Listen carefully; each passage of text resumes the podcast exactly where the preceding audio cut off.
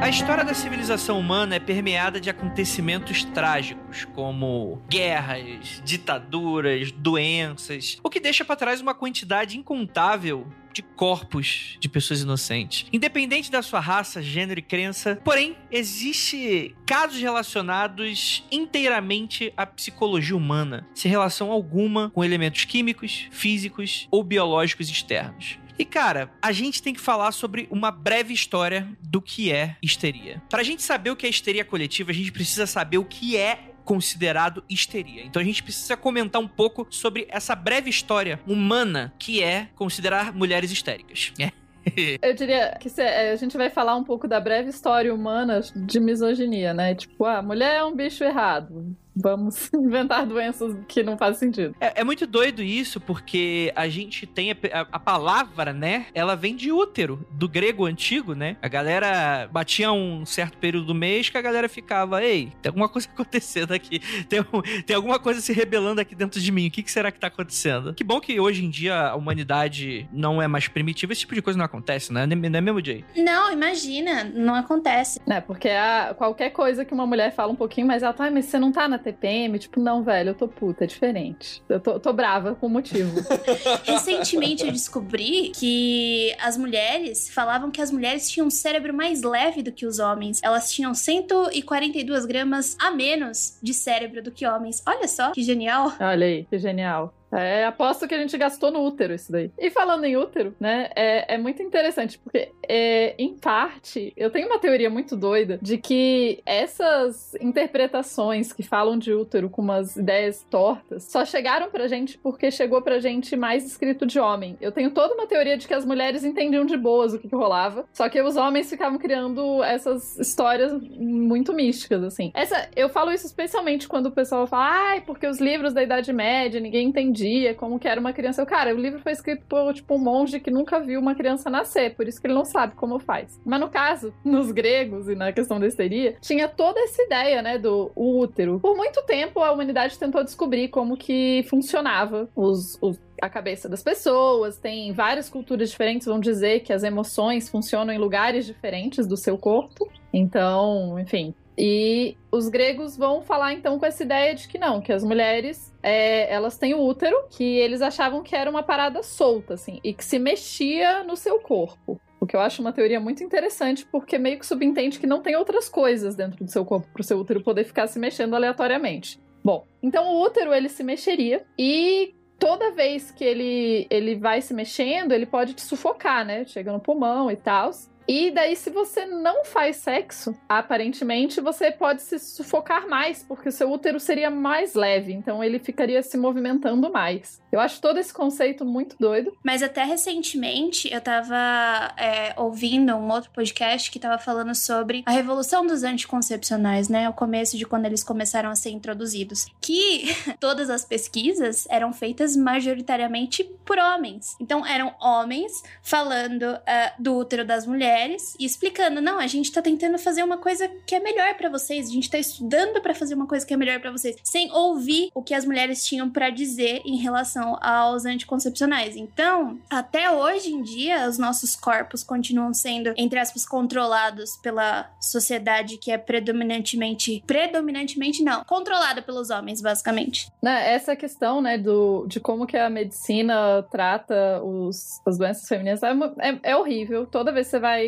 ir mais para dentro dessa teoria, é pior. Mas no caso da histeria, é muito louco, porque então se criou essa ideia de que existia uma doença unicamente feminina, porque afinal ela tá ligada ao útero, e essas mulheres elas ficariam histéricas, em parte porque elas não faziam sexo, quer dizer, mulheres que não faziam sexo tinham mais probabilidade de serem histéricas do que outras. E essa teoria, ela vai, ela sobrevive por tanto tempo, mas tanto tempo que ainda hoje tem gente que associa a histeria a uma questão feminina. Esse conceito é interessante falar que ele só foi de fato quebrado mais pro século XIX. Então, olha, olha lá, da Grécia Antiga, você caminha para cá século XIX, né, com as questões da, da evolução da psicanálise psicanálise e tal, o Freud, que tem também diversas questões e problemas relacionados a, a, a como ele, ele vai entender, né, essa, essas diferenciações de gênero, mas ele meio que ele vai quebrar isso, né, e, você vai transformar o, a histeria como algo de ambos os gêneros, né, antes era exclusivamente feminino. Mas eu, eu acho que a gente tem que tomar um certo cuidado quando a gente fala uh, sobre Platão, Hipócrates, Sócrates, a galera lá da Grécia Antiga, que a galera gosta muito de puxar saco deles, especialmente na parte de filosofia, e, e colocar as coisas que eles diziam de uma forma com que seja definitiva. E não é assim. É legal estudar essa galera para entender como que os antigos pensavam e por que eles pensavam dessa forma. Mas ah, se você começa a ler ou como eles falam sobre o útero, como eles falam sobre a mente, como eles falam sobre o sentimento, sobre a consciência, as definições que eles dão são metafísicas. Elas não são definições físicas. Sim. O útero é como se fosse praticamente uma energia livre que anda pelo corpo e sai e entra de novo. O, o Hipócrates até que não, mas o Platão depois ele vai falar do útero como se fosse realmente uma energia, uma coisa além do físico. Ele vai falar da mente como se fosse algo assim, da consciência como se fosse algo assim. E galera, bacana e tal estudar Platão, estudar Sócrates, estudar Hipócrates, mas essa é uma ideia que já a gente já ultrapassou ela. A gente já tem muito mais noção do que é a mente, do que é o útero, para ficar preso nessa ideia metafísica, nessa definição metafísica de consciência. Então, quando a gente for falar de histeria coletiva, por exemplo, e for falar de transtorno psíquico, esse transtorno, transtorno psicológico, eu quero que vocês desassociem um pouco essa ideia de que existe mente e existe corpo. E são duas coisas separadas. E a mente está contida dentro do corpo, mas elas não, não estão interligadas. Não, a sua mente é o seu corpo. O que acontece no seu corpo acontece na sua mente. E o que acontece na sua mente é, é direto reflexo do que está acontecendo no seu corpo. Não tem como você separar essas duas coisas mais. A gente não tem mais essa distinção em psicologia, por exemplo. Então, bom, tem, tem, mas. Mas e o espírito, Lucas? A alma humana? espírito! Quando a gente fala em transtorno psicológico hoje em dia, a gente tenta entender quais que são os impactos físicos que se relacionam a isso também. Não é só aquela coisa metafísica de Platão, por exemplo. Isso que eu tô tentando dizer. É, né? E são sempre questões psicossociais, né? Elas Exato. Raramente as questões são só da sua cabeça. É, porque o ser humano, ele é um animal social, né? Então você não tem isso. como você suprimir... A gente não vive no vácuo, não né? Não queria. Não queria, mas tem que ser, né, cara? Infelizmente tem que trabalhar. Tem que lidar com as pessoas. tem que lidar com os seres humanos. Mas isso é muito interessante, né? Porque às vezes tu vê muita, muito essa briga, né? De determinismo social, determinismo biológico e tal, e não, e não entende que tudo é muito. Tudo dança. É, é tudo uma grande dança das cadeiras, né? De que a é. gente. O que a gente passa no dia a dia, a gente é influenciado também. E ao mesmo tempo, enfim, essa discussão ela é muito longa, mas o que o Lucas está falando é muito interessante. Mas eu acho que aqui ninguém está se propondo a. E eu acho que eu, talvez o nosso ouvinte como sendo um ser extremamente inteligente e pensante, ele consegue separar de que nesse momento a gente está falando de uma parte histórica do que, que é associado. Mas é claro que, novamente, a gente não vive no vácuo e a gente ainda só. A gente come esses frutos ainda, né? Porque é tipo assim, do nada Freud apareceu e ninguém mais associa loucura com mulher, né? Pelo contrário, né? tipo. Ah, Andrei, ah, Andrei, pelo amor de Deus. Então. É, pois é, pessoas associam porque, enfim, né? É, é, virou tradicional, né? Então a gente tem que tomar um pouco de cuidado com esse tipo de coisa. Aí, ah, diversas culturas vão ter essas explicações de porque normalmente, não só mulheres, né? normalmente pessoas que saem do, do padrão que é mais aceito na sociedade vão acabar sendo consideradas loucas, ou então, enfim, vão, vão ter algum tipo de estigma, né? Então você tem, por exemplo, as Liliths, que é um, um tipo de ser maligno lá da Mesopotâmia, né? As Liliths eram muitas vezes seres, é, elas se criavam, digamos entre aspas, elas eram mulheres que não tinham casado. Então, tipo, ó, que perigo. A mulher não quis casar, ó, vira Lilith depois que morre. Vai roubar o seu marido, hein, ouvinta? Fica esperto. Mas é, é, então é isso, assim, você tem sempre essas questões do que não se encaixa e tal, e você tá procurando, né? Você, é, como o Lucas falou, esses, as questões desses filósofos são muito mais metafísicas do que simplesmente médicas mas ao mesmo tempo, naquele período não existia uma divisão, né? As coisas. Uhum. Você não, não tinha, tipo, ah, não, agora é só uma questão da mente. Não, é tudo, juntinho e misturado. Para ilustrar assim pro ouvinte que legal, hoje em dia, quando a gente estuda transtorno psicológico, por exemplo, a gente tenta fazer sequenciamento genético de transtorno psicológico com um quesito social. Então, por exemplo, a gente traça um, que a, a, grande maioria das pessoas que sofrem de tal transtorno tem a, a, alguma transmissão de algum certo gene bem específico, e a gente vai ver por que, que só uns desse gene mostram esse tipo de transtorno e outros não. E a gente descobre, olha, você tem que ter o gene e tem que ter tido uma infância muito ferrada. Você tem que ter esse gene e tem que ter tido um trauma. Você tem que ter esse gene tem que ter sido criado de tal forma. Então a gente já não trata mais assim só a parte psicológica como se fosse essa mente metafísica que para sobre o corpo e também não trata só tudo como se fosse genética, como se fosse química. Não é assim mais que funciona. Ainda bem, graças a Deus, pelas pragas de São Vitor. É, basicamente o que a gente faz, gente, é complexo. Basicamente, tudo que tiver a ver com ser humano é complexo. É isso aí. Não tem uma explicação, não tem uma explicação fácil, não tem uma solução fácil para as coisas que envolvem humanos. Nunca tem. Nunca é tipo, ah, aquela pessoa teve isso por causa de A. Não, teve A, B, C, aí daí contribuiu um pouquinho aquilo ali, daí aquilo ali, enfim. Não, ou seja, não tem como prever. É por isso que eu faço física, porque eu acho muito difícil. são, são vários itens que a gente tem que considerar, relevar, analisar, e daí eu fico, vixe, não dá. é mais fácil lidar com as estrelas do que com as pessoas, gente. Nossa, gente, até, até os cálculos que a gente usa número imaginário, que é chato de usar, é tão mais fácil do que essas questões. Eu fico. Você mexe com, com estrelas, Jay? Pô, como é que tá Capricórnio hoje? Você sabe? Que hoje eu tô meio sentindo meio esquisito. tá, tá retrógrado, não é isso que falam? Tá retrógrado. Cara, minha avó uma vez falou pra mim que ela viu na TV que era pra mim tomar cuidado, que eu era de peixes e peixe tava retardado. Retardado! Assim? Retardado? Esse peixe retardado, vó. Ela ouviu retrógrado e ela entendeu errado. tá retardado, já era. Mas Inclusive, porque estuda física, você pode estudar, sei lá, tipo, galinhas esféricas no vácuo, né? Muito mais fácil. Você acha que a gente é, trabalha com, tipo, ah, qual é a gravidade daquela vaca que tá exercendo ali naquele ponto? A gente pega a vaca e aproxima pra uma circunferência. Já era, gente. É muito mais fácil. Viu? Entendeu?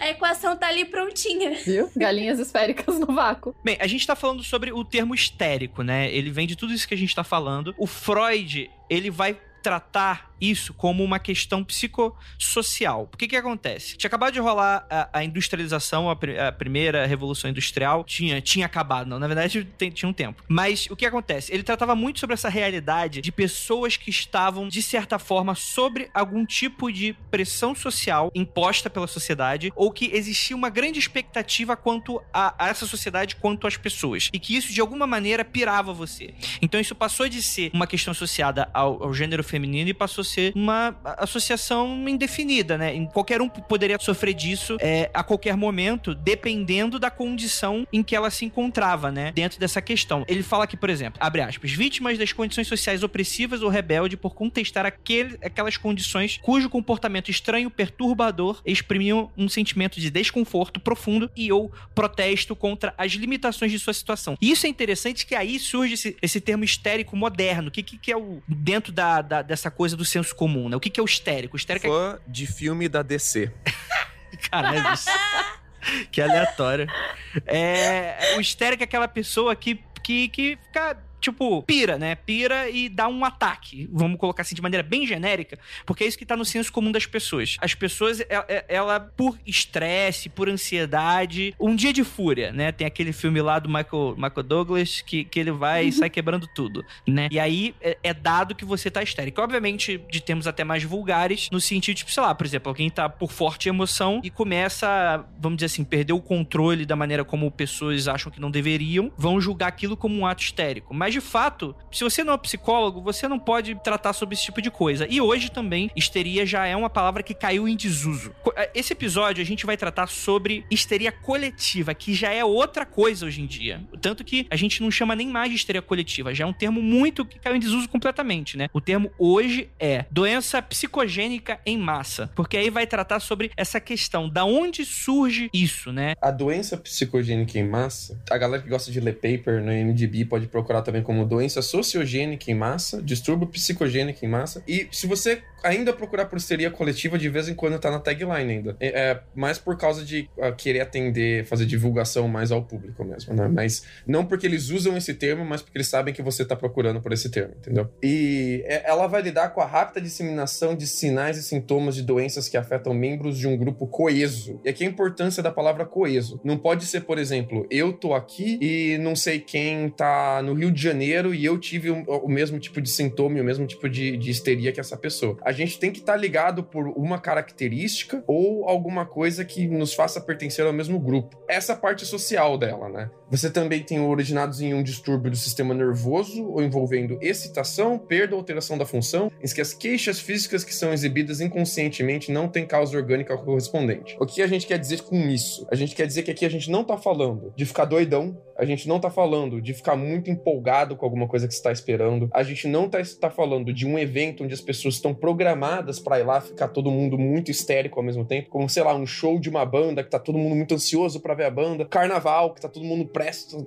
vai lá com esse intuito, rave. A gente não tá falando disso. N não é a gente tá indo em um evento de um hipnotizador, ele hipnotizou geral, também não é isso que a gente tá falando. Eu gosto muito, André, do trabalho do professor Simon Weasley do King's College, que ele te coloca uh, cinco diferentes critérios para você eliminar o que não é histeria coletiva, que é mais fácil você falar do que não é histeria coletiva. Uhum. O primeiro é não é um comportamento normal uh, daquilo. Então, primeiro, uh, uh, não é um comportamento normal da pessoa. Então, tipo, não é uma doença que ela tem. Ela não, não faz isso todo dia. É uma coisa fora do normal. A, a segunda a, a quesito que ele coloca é que a gente não tem explicação externa. Não é algo que ela comeu, não é droga, não é alergia, não, não é nenhum desse tipo de coisa. Então, se a gente encontrar, por exemplo, que o todo geral comeu pão estragado, então a gente não tá mais tratando de histeria coletiva, a gente tá falando de comer pão estragado.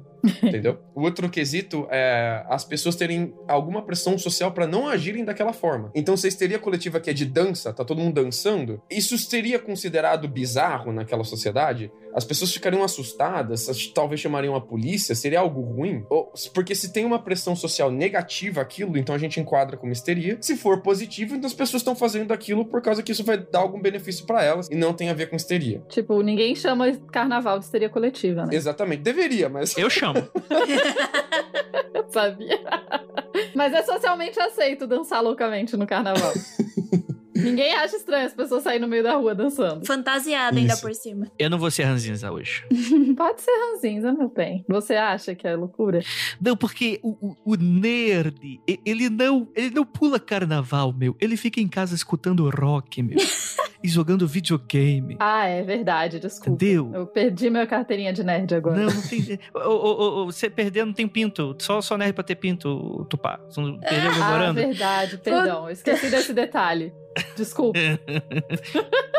então vamos lá. Característica comum a todas as pessoas e não é facilmente explicado por fatores externos, você não tem um fator externo ali que explique isso facilmente. Isso é negativo para aquelas pessoas fazendo isso. Não é uma parada que elas querem fazer, que elas estão esperando fazer, que elas foram naquele evento para fazer isso. Então, se a gente conseguir, se a gente for fechar o que é histeria coletiva, é isso de acordo com esse cara que passou praticamente a vida acadêmica dele estudando muito sobre isso. Uhum. Não, mas isso é muito interessante que você está falando. Por exemplo, a gente teve uma discussão aqui, porque dentro da pauta, e é algo que é muito bem associado. Essa coisa do. É, por exemplo, exemplo do que aconteceu em Salem. E você entra nos sites e tal, geralmente eles listam é, as bruxas de Salem como um fenômeno de histeria coletiva. Isso já é outra coisa, que você pode escutar melhor no nosso episódio sobre Satanic Panic, que é essa questão do pânico moral. Não é necessariamente uma questão de histeria coletiva, é outra parada. Ou pode ouvir o episódio das bruxas de Salem. Também, o episódio das bruxas de Salem, inclusive, é interessante porque isso lida com coisas que às vezes podem se esbarrar, como essa questão da ansiedade, é, ansiedade social, sobre essas questões de paranoia. Às vezes são temas que podem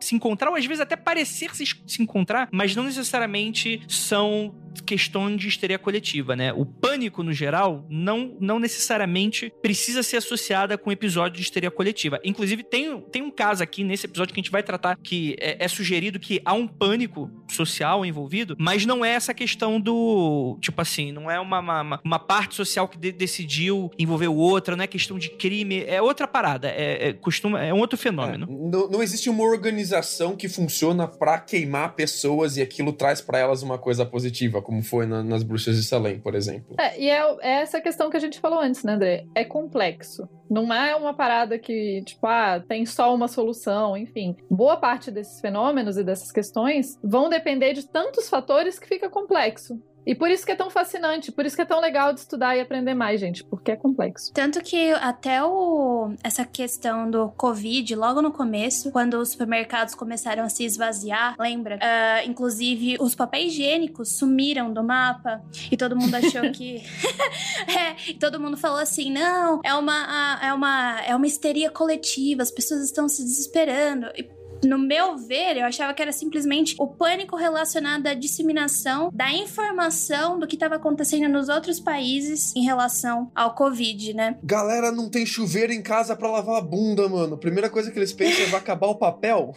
É, tanto que até tava, tava lendo que eles deram o nome de é, panic buying, quando você começa a comprar para estocar com medo de que algo pior aconteça. Ou seja, é a, aquela coisa de que o ser humano precisa estar tá em controle da situação para ele se sentir seguro. Então, é, eu vi muita gente falando disso em relação à histeria, mas eu acho que tem uma linha muito tênue entre pânico se desesperar, ter uma ansiedade muito forte, né? E a histeria, no caso, a histeria coletiva é que a gente vai falar aqui hoje. Talvez até possa entrar de, de acordo com o que o Freud estudava na época quanto a, a essa questão, né? Sobre essa questão do tipo assim, de como esses picos de ansiedade em momentos de grande, vamos colocar assim, de grandes mudanças, né? Você tem essa questão de passar do, do, do físico pro digital, ao mesmo tempo você tem essa questão da, da, da pandemia que te deixa com medo, e aí você tem essas questões conturbadas com relação à política. De certa forma, isso pode ser tratada melhor por profissionais da área que estudam esse tipo de coisa, mas não é exatamente isso aqui que a gente vai falar. Outra coisa é que esse episódio, ele é um grande remake de um episódio passado, que se eu não me engano foi o episódio número 65 do Mundo Free Confidencial, no qual a gente chama a psicóloga para falar um pouquinho. Inclusive, a gente vai falar algumas coisinhas aqui que foram faladas lá. Então, se você tiver a fim de reescutar ou ver uma outra visão, quem grava é eu, a Ira e uma psicóloga, pode ser interessante também para você falar que a gente vai abordar mais ou menos as mesmas coisas, né? A gente só decidiu dar uma, dar uma aqui uma nova visão. E a gente vai falar mais sobre isso, inclusive diversos casos de histeria coletiva na história, que é um termo péssimo, eu tenho que parar de usar esse termo, mas eu esqueço sempre outro, que é o doença psicogênica em massa. E a gente vai comentar mais depois dos recadinhos e depois da vinheta, e a gente já volta.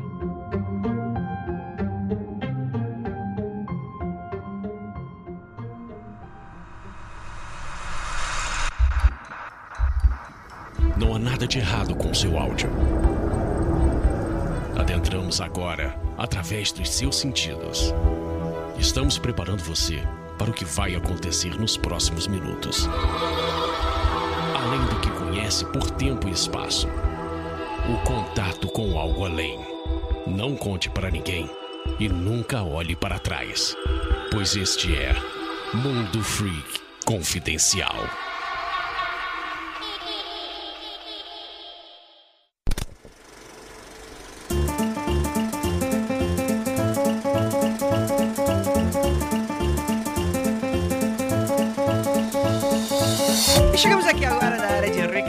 Ser bem rapidinho. Primeiramente, um grande agradecimento a você que está aqui com a gente sempre, toda semana. E para você que é nosso apoiador financeiramente, para você que tem como e pode fazer uma pequena mensalidadezinha do Mundo Freak para ajudar aquele cafezinho, 5 reais para fazer aquele cafezinho no meio pro Mundo Freak para manter. Inclusive, gostaria de falar sobre algo que eu não falo há bastante tempo, que é o Aconteceu Comigo. Muita gente percebeu que a gente fez dois episódios, depois cadê o Aconteceu Comigo? E seguinte, é pelo a questão da gente ter dividido o apoio do Magicando, muita gente que apoiava pelo Magicando acabou migrando para nova campanha.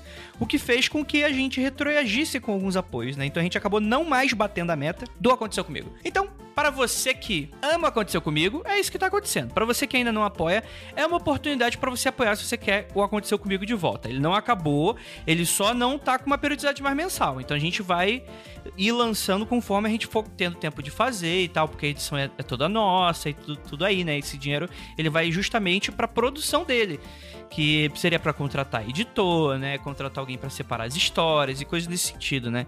É, então, fica aí a oportunidade. Entra lá no apoia.se barra confidencial e apoie que a gente tá bem próximo de bater, na verdade, né? A gente retroagiu pouco, mas acho que não seria justo, né? A gente manter essa periodicidade tão maluca aí, sem ter combinado aí o nosso acordado. Lembrando que, novamente, ele vai voltar em dado momento, né? Ele, invariavelmente, a gente vai fazer novos episódios e só não vai ter essa periodicidade muito maluca mensal, né? Que pra gente é muita doideira, né? Porque a gente já trabalha com quatro podcasts no mês, aí no Magicando já são mais quatro, né? Aí tem um cadáver que tá atualmente pausado pra publicação do Criptologia. Quando terminar a criptologia ele volta, né? Tá aí a criptologia saindo, que também tá saindo um por mês, né? Então, são mais quatro aí de lambuja aí pra vocês, né? Então, assim, aí tem o piruleta do Magicano, que são é quinzenal, ou seja, nossa capacidade de produção vai para pro limbo, né? Então é só para avisar vocês e deixar aí um gostinho de que vai voltar sim, gente. Então não preencânico, que eu tenho absoluta certeza que vocês vão ajudar nessa. E agora vou fazer um anúncio super especial para você meu querido Párvulo. Como avisado em vários episódios atrás, está liberado Calciferum e Martelo das Feiticeiras, liberado na Amazon, digitalmente, gratuitamente por enquanto. Inclusive, já estou conversando a volta dele, né? Quanto é que ele vai custar, né, de volta e tal. Então, aproveite essa oportunidade antes dele voltar a custar alguma coisa, né? Ou então para você que quer dar um dinheirinho, você também pode esperar que em breve ele também vai estar voltando e vocês têm a opção de comprar ele fisicamente. O que vocês fazem? Vocês vão lá na loja da Penumbra, lojapenumbra.com.br, vou deixar o link aqui no post e você pode adquirir os dois livros fisicamente, que eu tenho certeza que vocês vão adorar, que a edição é fantástica, capa maravilhosa. Tá, putz, já li, mas eu vou comprar para presentear para um amigo manda brasa, gente. E aproveite que a sua versão digital está gratuita para Kindle. Agora vamos falar de coisas melhores ainda. Vamos falar aqui Daniel Lameira, para quem não conhece, um editor de mão cheia, o cara ele é uma beldade, tanto por dentro quanto por fora. Um grande abraço e um beijo nessa boca bonita e maravilhosa, Daniel. É, ele é um editor supimposo que ele tá aí com um curso, que o curso, o nome do curso é A Vida do Livro, uma jornada para leitores profissionais e curiosos.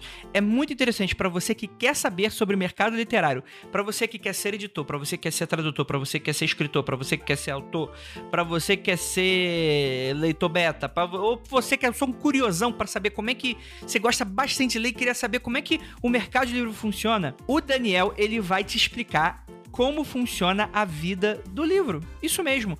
Qual é a jornada que ele passa?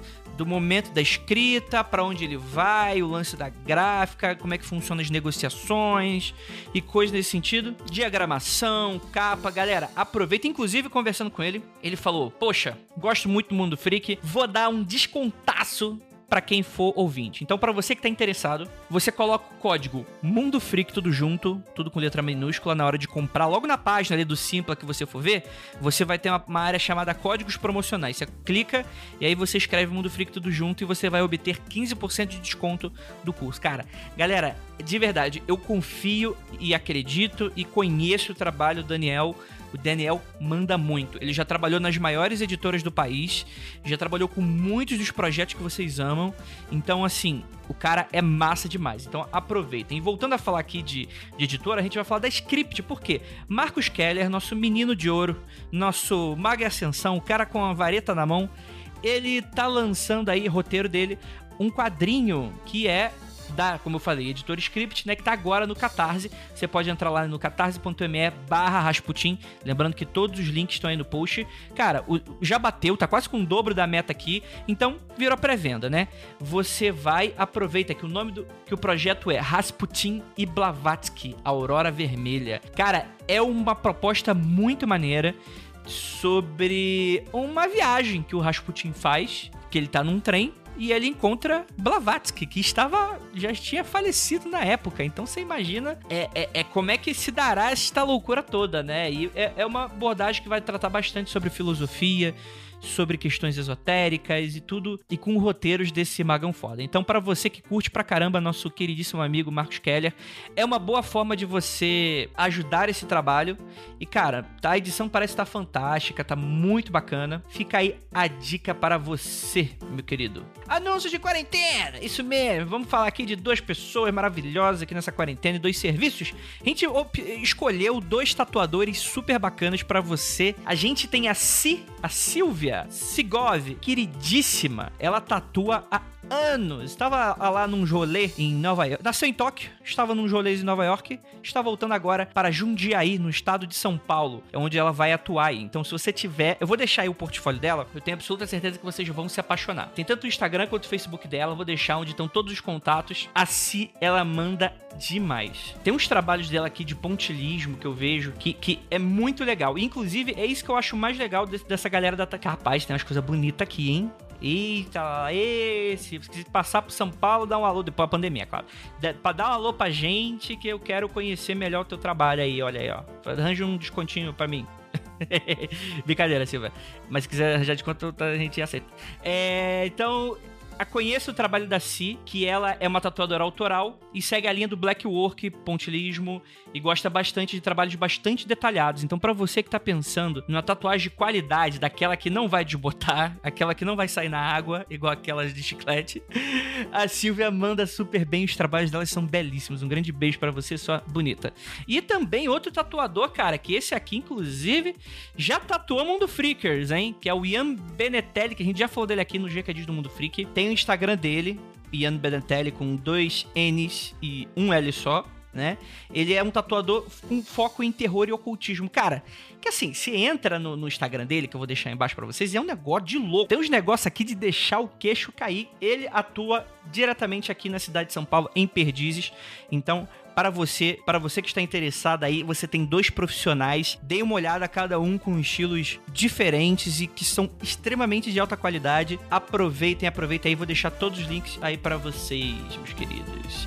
Então é isso. Eu não vou mais gastar o tempinho de vocês, até porque esse episódio ficou muito maravilhoso. Então, bora lá falar sobre histeria coletiva.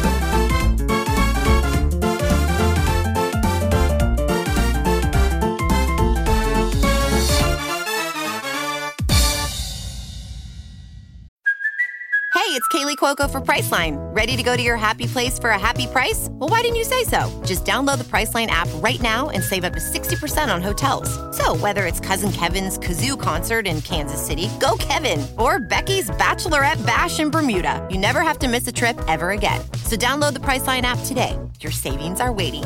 Go to your happy place for a happy price. Go to your happy price, Priceline.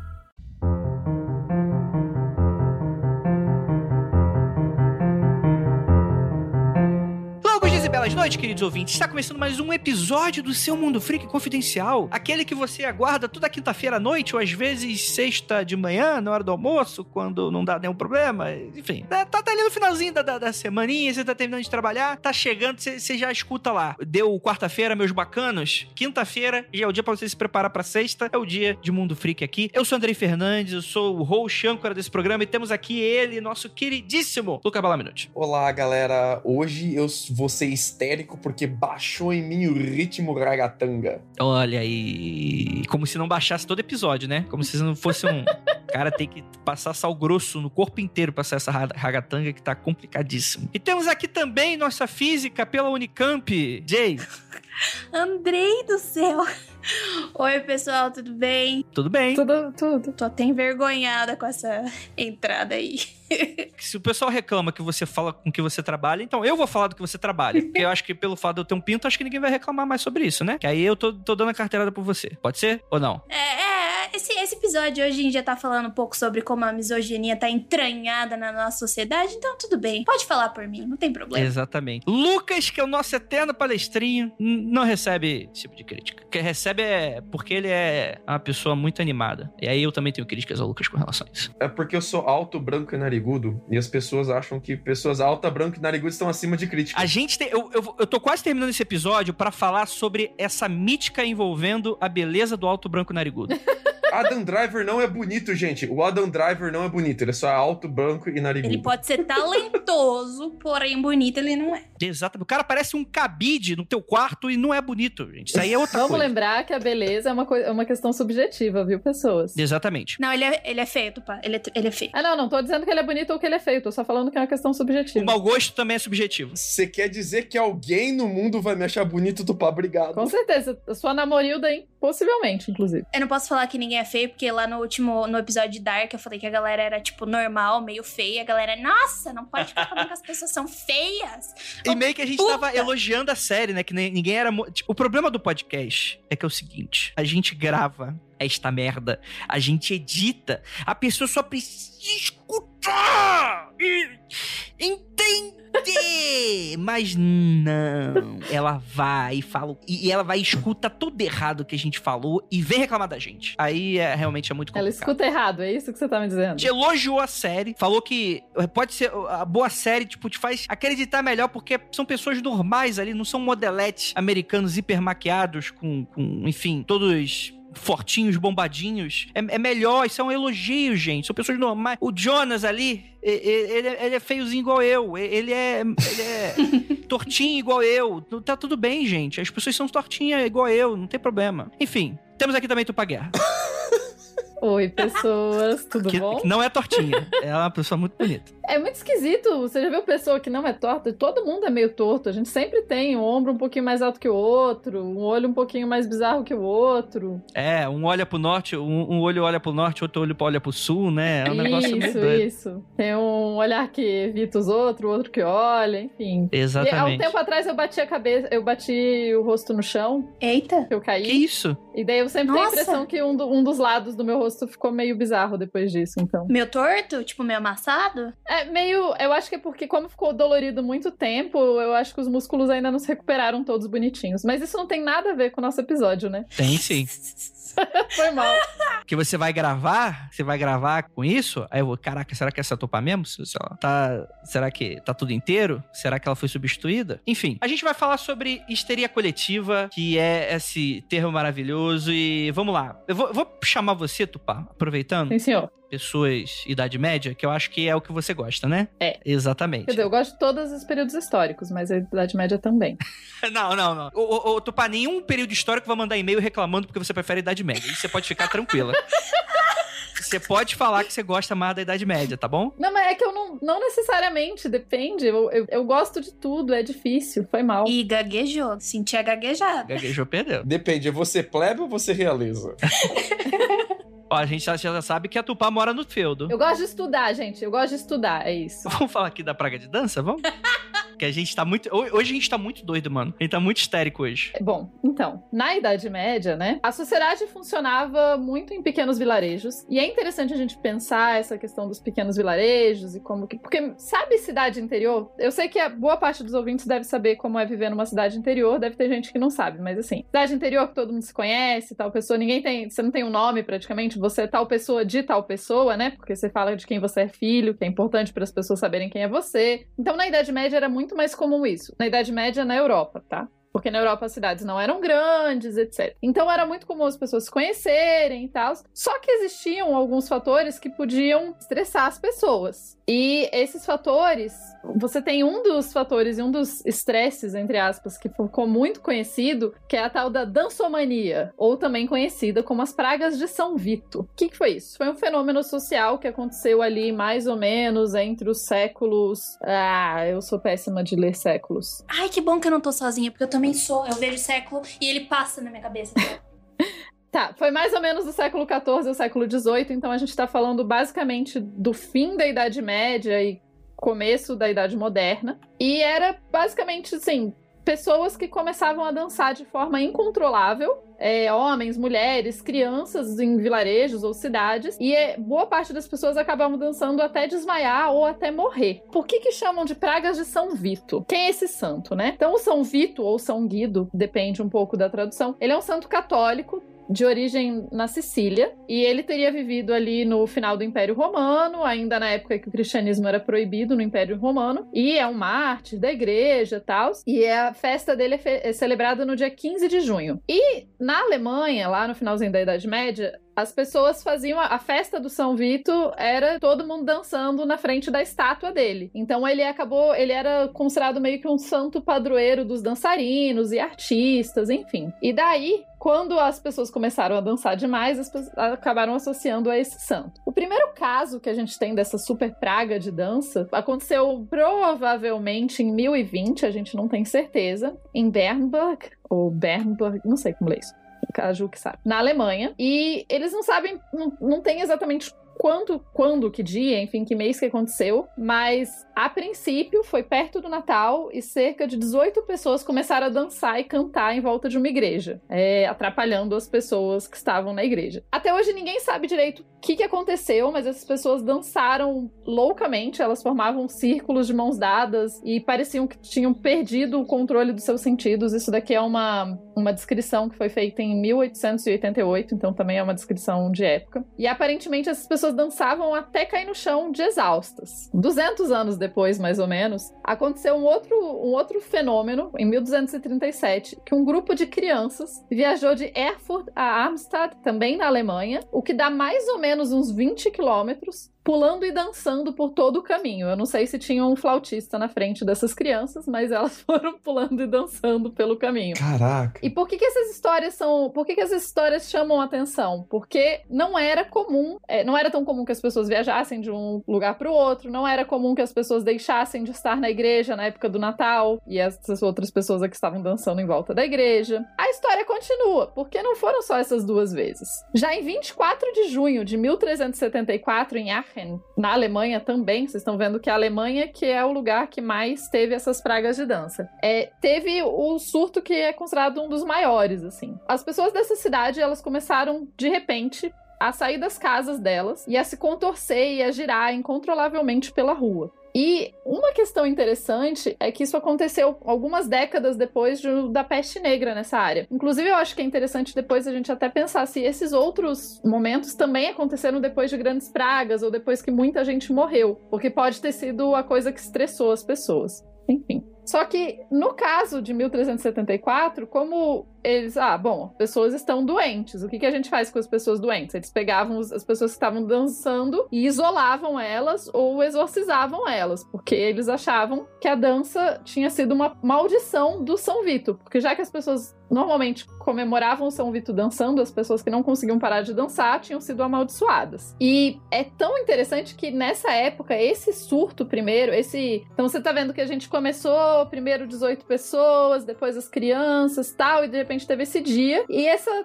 história de pessoas que começavam a dançar loucamente pela cidade começou a se espalhar. Então você tem depois uh, casos na França, Bélgica, Holanda, Itália, enfim, vai tudo se espalhando. E cada um desses surtos não é que a gente tenha um, uma causa que é igual para todos. Vários desses surtos vão ter outro, motivos variados. Por exemplo, em 1418, em Estrasburgo, as pessoas estavam fazendo um jejum é, religioso por alguns dias e daí teve o surto. Então, alguns estudiosos vão dizer que achar que esse surto foi causado pela exaustão. Já outro surto, em 1428, então 10 anos, teve um monge que dançou até a morte. Eita. E em Zurique, no mesmo ano, você teve também um grupo de mulheres que dançou descontroladamente. Então, você vai vendo que a, a coisa foi começando em algumas cidades da Alemanha e começou a se espalhar. Agora, a pior de todas, a, a maior que se chama, foi, aconteceu em 1518, em Estrasburgo também. Tá vendo? A Alemanha é o, o rolê das pessoas dançando. Em 1518, né, então, era julho,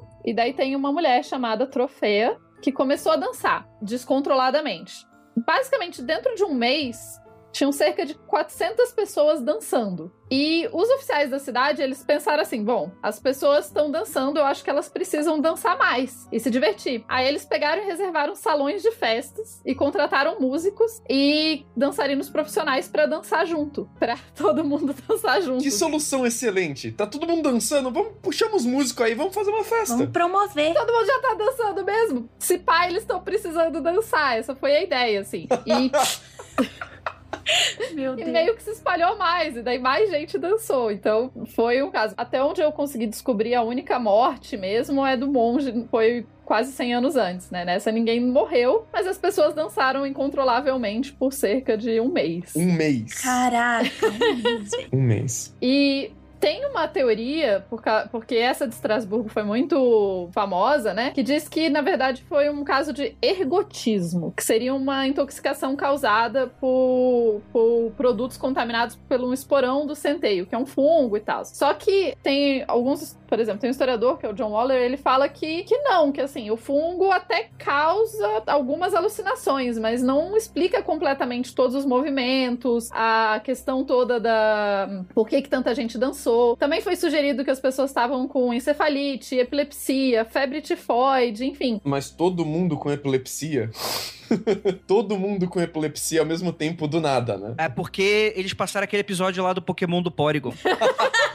e aí deu, deu problema. Pois por um mês. Por um mês. Mas é muito interessante porque todas essas, né? Um dos problemas desse período da Idade Média é porque a gente não tem tantos relatos Uhum. e os relatos não nos contam exatamente o que a gente quer saber. Isso é sempre uma questão. Então, as pessoas que escreviam nessa época, nessas épocas, né? Não necessariamente elas estavam retratando um fenômeno médico, ou enfim. Então, muitas vezes essas histórias elas vão vir, os relatos, ah, só se escreveu sobre isso 100 anos depois, só se escreveu sobre isso Uhum. em poesia, enfim. Então os historiadores têm que tentar, a partir daí, achar os fios e entender o que que foi esse fenômeno. Eu imagino que nesse caso você deve ter algum, estre algum estressor, assim, alguma coisa que estress... as pessoas já estavam tão estressadas por outras coisas que acabou gerando problema e elas acabaram dançando loucamente. Mas é sempre é um mistério, né? Eu gosto que a Tupá falou que faltam informações, que são dois tipos de informações interessantes que faltam. Falta informação do contexto social. Era um povo que estava em guerra, acabou de sobreviver de uma pandemia, a uma grande catástrofe aconteceu ali perto. Qual extrato social pertenciam? Exatamente. Falta, o- falta o retrato do contexto social dessas pessoas. E falta a descrição individual do- dos outros sintomas. Como que era essa dança? Eram espasmos musculares? Que tipo de espasmo era?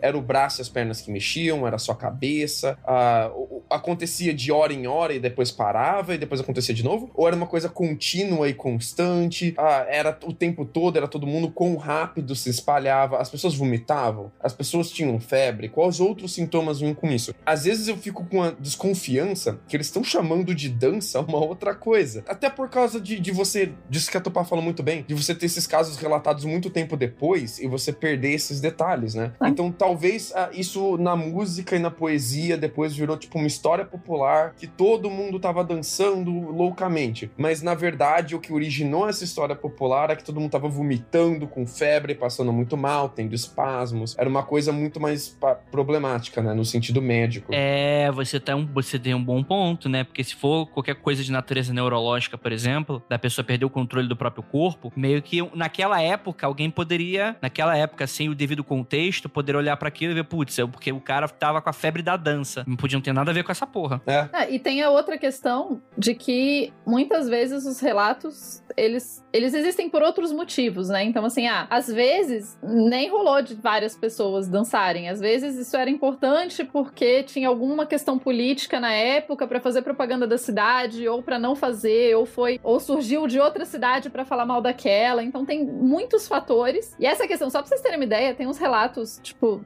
de 800 na Inglaterra, que sei lá, tá acontecendo altas guerras e você tá querendo saber das guerras e a única coisa que o relato fala é tipo, ai, nesse ano houve uma grande revoada de pássaros pro lado tal. Aí você fala, tipo, quem, quem liga pro pássaro? Só que na época era importante, eles anotaram só o que era importante, no caso, pássaros. Guerra tinha sempre, ninguém ligava. Então, esse tipo de detalhe que é muito difícil nesses casos históricos. O que não os torna menos fascinantes. Eu gosto porque é um grande mistério. Então, você tentar entender, aí você vai procurar documentos, você vai tentar achar o que que foi, afinal, essa, né, esse momento dançante, se é que foi dança. Então, mas o que eu queria puxar é o seguinte: o que você tá falando é perfeito, inclusive vai ter outro caso aqui que a gente vai fazer uns questionamentos e é muito melhor retratado, né? Porque tá mais próximo temporalmente da gente, né? Tem mais registros e relatos, e a gente vai tecer críticas quanto a essa crença, né? De que aquilo foi um episódio de histeria coletiva, né? Falando vulgarmente. Mas o que você tá falando é, é muito interessante por causa disso. Só que realmente falta,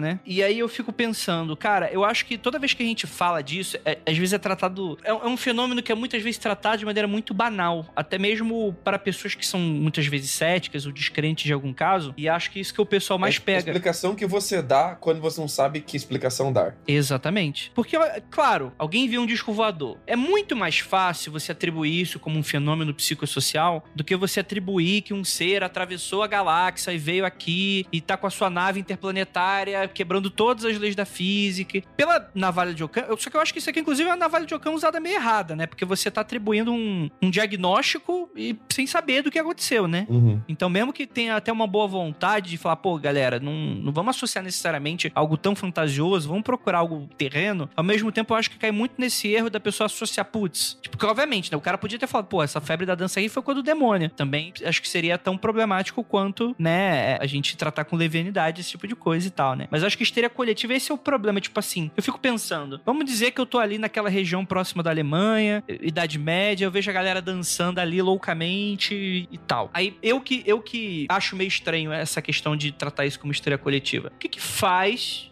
uma pessoa ter esse tipo de comportamento? Pra mim ainda é um mistério muito grande que quando a gente vai estar, tipo, eu, eu entendo, eu entendo o fenômeno, eu, eu- eu entendo, eu entendo ele. Eu não entendo como é levado a ele. Tem um episódio do House que eu citei no, no episódio passado, que de- o episódio passado de histeria coletiva, que é, que é um episódio do avião, que alguém acha que tá com uma doença, alguém diagnostica errado, aí de repente começa uma, uma- um fenômeno psíquico em todo mundo que tá dentro do avião, porque diagnosticam como uma doença super rara e super contagiosa. E aí todo mundo do avião começa, tipo, a ter os mesmos sintomas, coceira e tal. Eu entendo isso, porque é uma coisa muito pequena, fechada, é uma coisa muito. Eu- consigo entender o que. Tipo assim, a mente da pessoa começou, tipo, qualquer coceira. Ai meu Deus, eu tô com a doença. E aí uma coisa vai influenciando a outra e tal. Mas pra mim isso é muito difícil tratado de outras maneiras. Tipo, por que, que uma pessoa dançaria até a morte? Isso não, não me parece muito próximo do que eu vejo hoje em dia. Eu não tô falando que não é porque eu não, eu não conheço que, que não existe ou que tá errado, né? Mas, enfim, pra mim é muito alienígena essa questão. É por isso que eu acho que o problema aqui é a questão de dançar, de você atribuir isso à dança, cara. Porque se você talvez tivesse descrição mais precisa do que tá acontecendo,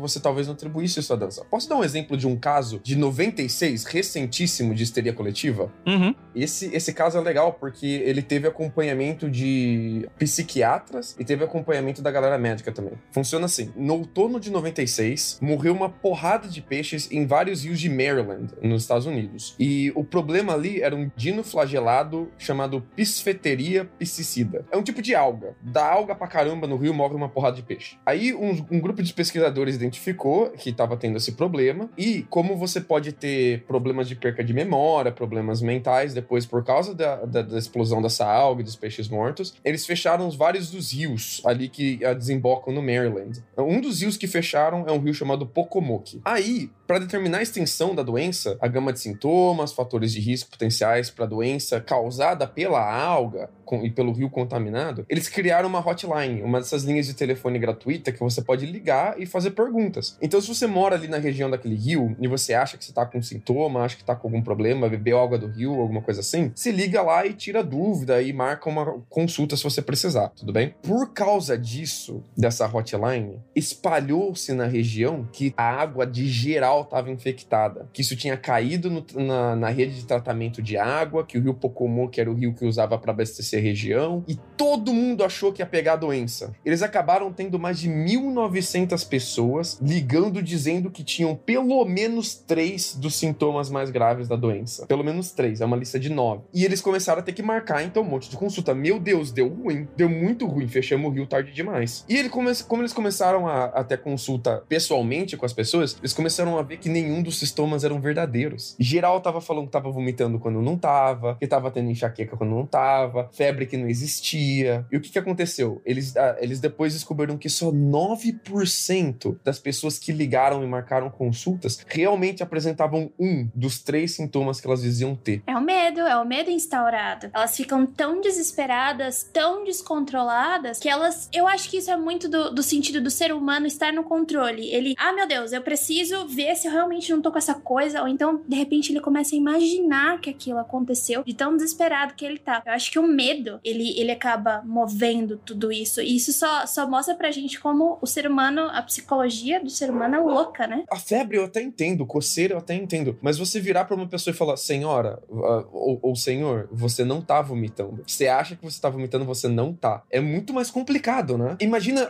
assim, das três, das três cidades em volta do rio ali na região, eles tiveram que parar tudo, interditar tudo e fazer um grande mutirão de consulta para então detectar que nada disso estava acontecendo. Era todo mundo pirando na cabeça, cara. E esse é um exemplo recente, assim. E como a gente tem acompanhamento das notícias, tem o caso muito bem registrado, você tem um acompanhamento psiquiátrico, você sabe exatamente o que aconteceu. Mas se eu imagino se isso fosse na Idade Média, se isso não seria atribuído a, por exemplo, a, sei lá, uma grande praga aconteceu na região, ou um, uma, uma grande maldição caiu sobre aquela, aquele lugar, sabe? Ou se isso não teria algum outro tipo de atribuição que hoje em dia a gente olharia com curiosidade, pensando se um, uma histeria coletiva dessas que a gente não consegue explicar, por exemplo. O que eu acho é isso, eu acho que sim, que essas coisas se espalham numa velocidade muito maior. Sei lá, gente, sei lá, se a gente estivesse vivendo uma pandemia, vamos imaginar que a gente está vivendo numa pandemia e que a gente fica sabendo dos sintomas da doença e a gente.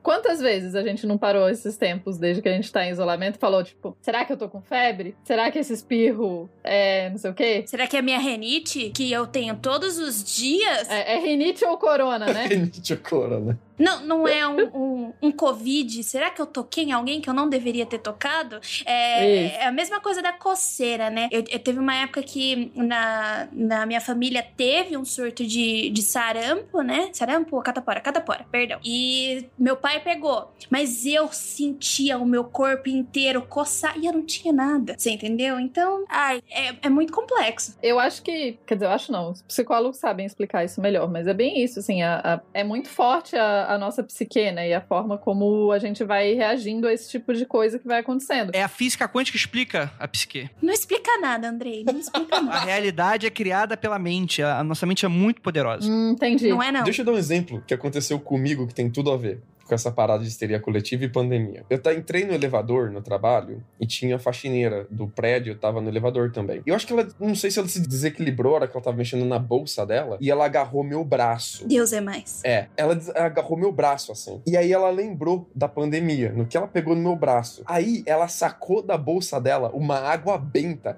e começou a jogar em mim e no braço dela, benzendo. E ela falava em espanhol, fazendo uma benção em espanhol ainda frenética com medo que ela tinha encostado em mim, cara. E ela não jogou álcool gel, cara. Ela jogou água benta em mim. Mas, cara, é muito doido porque. É muito doido. Não tem nem. Essa história é muito maravilhosa, Lucas. Não, não tem nem como comentar, mano. Essa história é muito boa mesmo. Eu tenho outra de histeria coletiva recente que eu gostaria de contar para vocês. Porque essas listas de internet, assim, elas têm muitos casos iguais, assim. As listas, elas se copiam muito e eu gosto de trazer uns mais novos, assim. Esse daqui aconteceu na Cisjordânia. Pra quem não lembra, a Cisjordânia é um lugar que tá em pé de guerra, em pé de disputa, ali entre os, os uh, árabes e israelenses, né? Então, o ano é 1983, o mês é março, e saiu por ali a notícia de que ia ter envenenamento por gás. Por que que saiu essa notícia nos jornais. Porque ah, entrevistaram ali um, um, dos superiores, uma das autoridades relacionadas a fazer a, a, segurança de um dos vilarejos, e eles disseram: olha, esse vilarejo estaria seguro por todo tipo de ataque, menos ataques químicos. A gente não tem material e tal por ataques químicos. E então a galera do hospital ali da, da região ficou preocupada. Nossa, verdade, a gente não tem nenhum tipo de preparação para lidar com um ataque químico. Não tem medicamento, não tem nada. E essa galera do hospital mandou então, como se fosse uma entrevista, um relatório relatório para o jornal e o jornal publicou: olha, a gente está aqui vulnerável a um ataque por arma química. E no que, que isso foi publicado, cara? Como já é uma região disputada, que tem ataque terrorista constantemente, tem ataque militar constantemente, tem facções diferentes disputando áreas, às vezes pequenas, questão de uma fazenda ali. Então a galera vive com medo, vive em pé de guerra. Quando deu no jornal que eles estariam sido ah, suscetíveis a um ataque por gás, até porque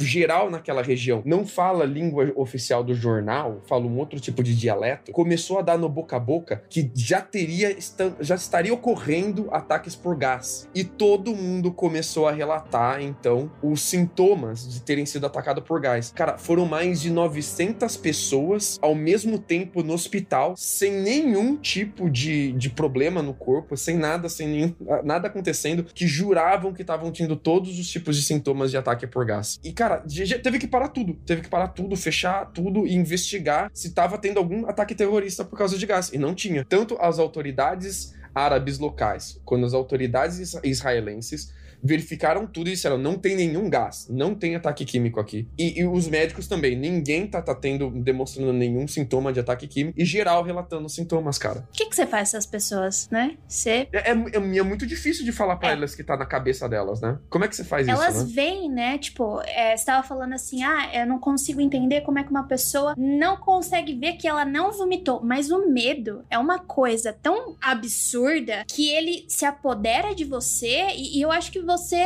não vê mais nada. Você não acredita em mais nada além daquilo que tá na sua cabeça. Você entendeu? Eu tenho, eu tenho uma ansiedade muito forte. Só que a minha ansiedade, ela me traz apagões. E eu esqueço completamente das coisas. Eu tô andando e eu não sei como eu fui parar em determinados locais, mas isso é só quando eu tô muito nervosa. Então, como é que eu vou. co- como é que eu explico pra uma pessoa que isso acontece comigo? Uma vez eu já tentei explicar isso pra pessoa, a pessoa falou assim: não, isso é impossível. Como assim você não lembra que você and- andou daqui pra ali? Eu falo, eu não sei como isso aconteceu. Porque às vezes a gente tá numa. Ah, então a sé... o cética tá mordendo aí, ó. Olha aí, É, ó. ou seja, agora acabamos de saber que a, a Jay costuma ser abduzida e tem.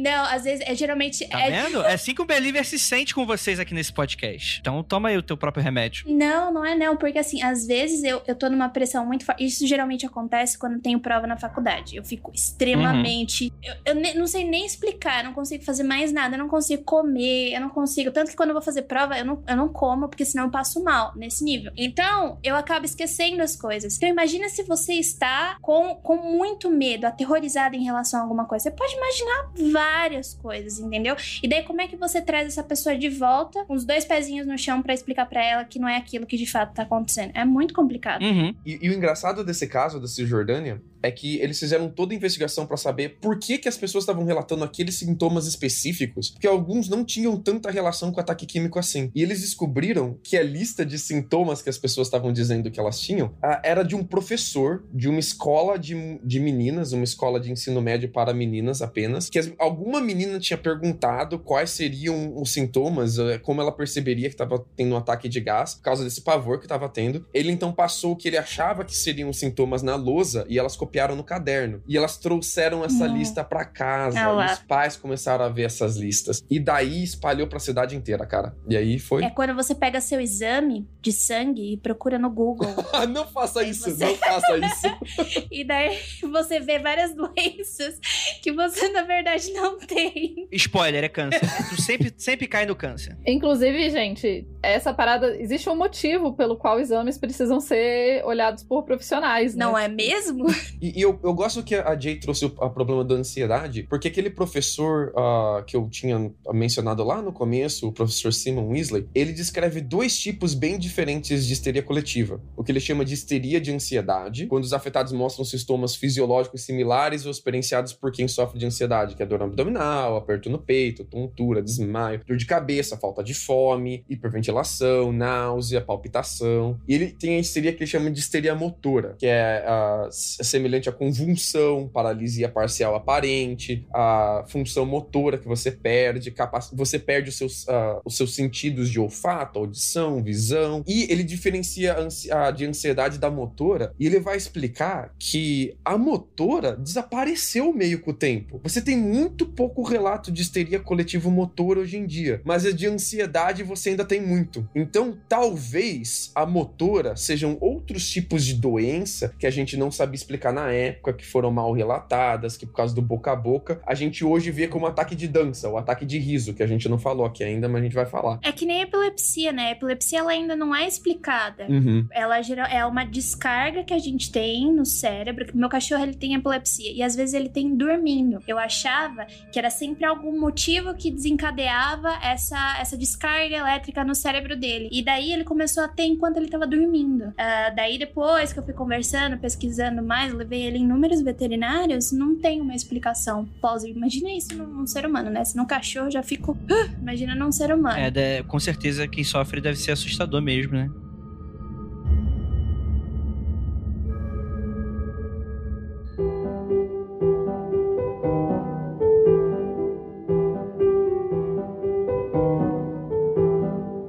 Que vocês estão falando me lembrou de outro caso aqui que eu vou puxar, que é o caso das risadas, né? Vocês falaram sobre essa coisa de você levar pra escola os sintomas e aí teria sido pico. Teve aquela epidemia na Tanzânia que foi. Dizem, né? Os relatos, né? Que se iniciou em 30 de janeiro de 1962. Então é bem recente, né? O que acontece? Três estudantes de um internato religioso feminino, Cachacha, tiveram um incontrolável e inexplicável a- acesso de riso. Aí o que, que acontece? A risada começou a se espalhar pelas alunas. Aí, tipo, você falou, cara, o que, que tá acontecendo? E aí, os profissionais falaram: não, isso não pode acontecer. Isso aí é. Na escola não tem esse tipo de coisa. Vamos bloquear acesso à escola, ninguém vai pra escola e vai todo mundo pra casa até isso melhorar. O que aconteceu? Vocês coloca- colocaram bombas de, de- de efeito pra toda a cidade, mano. Porque as pessoas voltavam pra casa e agora elas tinham que ficar em casa e ser cuidadas e etc. E aí isso começou a se espalhar cada vez mais pela cidade. Foi uma loucura. Todo mundo começava a rir, tipo assim. E não era necessariamente rir, ai, haha, que divertido. É, Tipo, rir de começar a passar mal. É muito doido essa história, né? E é- é- me lembrou muito esse caso. É, nesse, esse é outro caso de milhares de pessoas. Você não tem, sei lá, meia dúzia de pessoas que ficaram afetadas em um lugar isolado. Começa pequeno e depois se espalha pra cidade inteira. E você tem milhares de pessoas tendo ataques de riso, cara. Isso deve ser. Ou de riso, pra mim, é o que mais me dá cagaço, o que mais me dá medo. Porque rir é, uma- é um sentimento que pode ir do ruim, é, do bom pro ruim muito rápido, né? Você ri porque algo é engraçado e daqui a pouco você tá rindo de nervoso e você ri por causa de medo. Então, é, rir porque quando você não quer rir deve ser algo muito perturbador. KKKK. KKKK. Essa história, né, do o riso muito doido, é, é muito interessante, assim, porque imagina você não conseguir, porque qualquer pessoa que já riu descontroladamente, é relativamente comum a gente rir descontroladamente às vezes. Você, cara, dói, dói, você perde o ar, enfim, imagina acontecer isso sem você, tipo, por horas, ou enfim, sem uma explicação direito. Mas, por outro lado, rir é meio contagioso, vocês já repararam? Que, tipo, você começa a rir e, tipo, você tá num lugar que todo mundo tá rindo, você começa a rir também. Você não sabe nem qual é a piada. Exato. Então, esse caso eu acho muito bizarro. E a hora que a gente vai ver a questão toda, a questão social, a questão. O que estava acontecendo naquele, naquela região, o que, que o país estava passando, o país tinha acabado de se tornar independente, estava acabando a questão da segregação racial, tava, tinha acabado de acabar, as meninas eram adolescentes, enfim, tem vários fatores e, que estressariam mais essas pessoas e que acaba fazendo, né, contribuindo para isso. De novo, não quer dizer que toda vez que alguém passar por essas questões, isso vai acontecer, mas nesse momento, essas questões ajudam a explicar o que aconteceu. Eu acho que o engraçado é a proporção, né? Você começa Sim. com 50 meninas, daqui a pouco são 100 meninas, daqui a pouco são mais de mil pessoas, 18 escolas fechadas, não, é 14 escolas fechadas, 18 meses de quarentena. É. Hoje a gente tá fazendo quarentena faz quanto tempo por causa do Covid? 18 meses de quarentena para as pessoas pararem de rir. Não, e assim, eles tentam reabrir as escolas, tentam fazer voltar a funcionar e não dá certo, né? Tipo, reabre a escola, a epidemia volta. Mas e a economia? Sacanagem.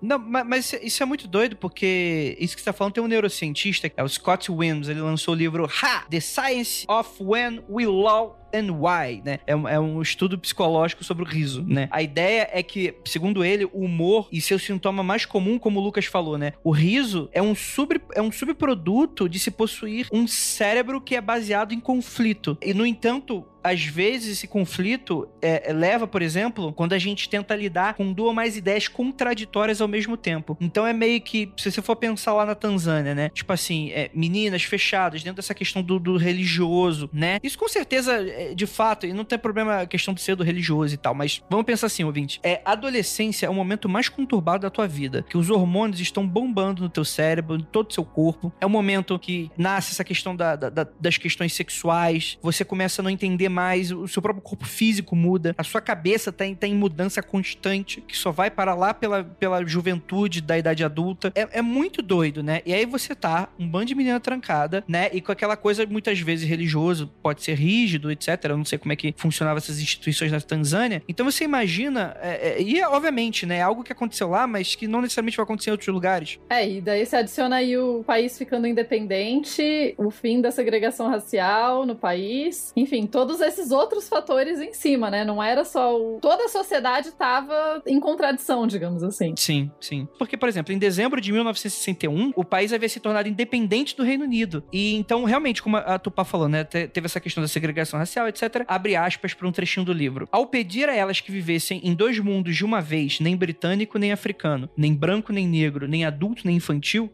mas uma combinação de ambas as coisas, não conseguiram ir adiante. Mas a risada não é uma crise nervosa, é um mecanismo de luta, uma maneira de confrontar o conflito. Às vezes, o conflito se apresenta em forma de piada, às vezes em algo mais complicado. Então, é muito doido, né? É uma questão muito doida mesmo quando você para pra, pra analisar esse tipo de coisa. Pois é. Eu tenho um problema que quando o filme de terror, ele me, me assusta muito, assim, não de jump scare, aquele que dá, ah, você dá aquele pulo, mas o de Como é que terror dá? mesmo. Como é que dá, Lucas? Ah! Entendi. É, eu, eu tenho um problema que eu dou risada.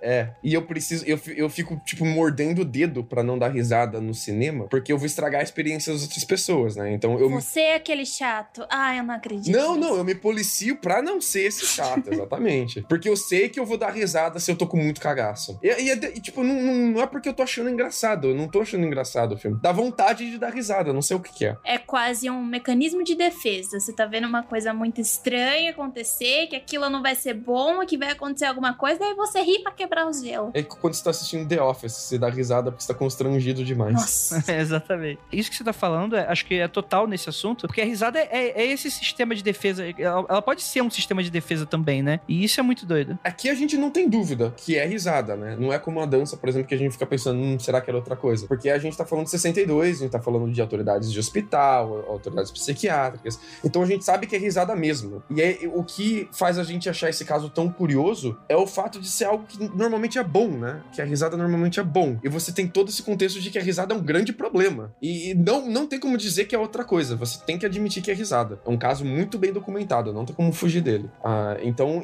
é pra provar mesmo que histeria coletiva é uma parada que acontece. Ela é de verdade. É, mas ela precisa ter um contexto muito forte pra isso. E ah, pra gente, a gente chamar ela de histeria coletiva, a gente precisa eliminar as outras causas, como foi nesse caso. Uhum. Que poderia ter sido o demônio fazendo cosquinha nas É, meninas. sempre pode ser o demônio. Com certeza foi. Tem outro caso que é muito interessante, que também é próximo dele, que quando a gente fala do contexto religioso, que são das freiras, mano. Tem as freiras. Muito legal esse caso. Esse caso é fantástico mesmo. Esse outro caso das freiras, ele acontece lá no século XV, então já não é mais Idade Média, né? Ele já, já comecinho ali da... É a transição entre Idade Média e Idade Moderna. E você tem, de novo, num convento na Alemanha, que eu acho muito interessante. A Alemanha, aparentemente, é um lugar onde esse tipo de coisa acontece. E uma freira começou a morder as outras. E daí, em pouco tempo, todas as freiras estavam se mordendo. Todo mundo estava se mordendo. E essa notícia saiu, começou a se espalhar pela região. E na época, as pessoas acharam que elas tinham algum tipo de infecção. Só que essa parada